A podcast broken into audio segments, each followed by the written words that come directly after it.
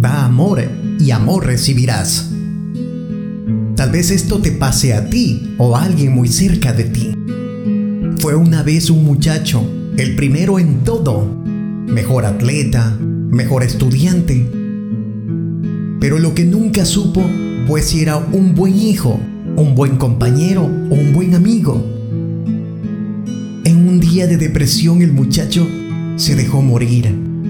Cuando iba camino al cielo, se encontró con un ángel y éste le preguntó, ¿por qué lo hiciste? Si sabías que te querían. A lo que él respondió, hay veces que vale más una sola palabra de consuelo que todo lo que sienta.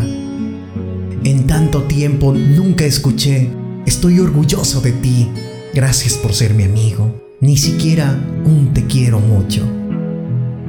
Al quedar pensativo el ángel, el muchacho añadió, ¿y sabes qué es lo que me duele? El ángel triste le pregunta, ¿qué?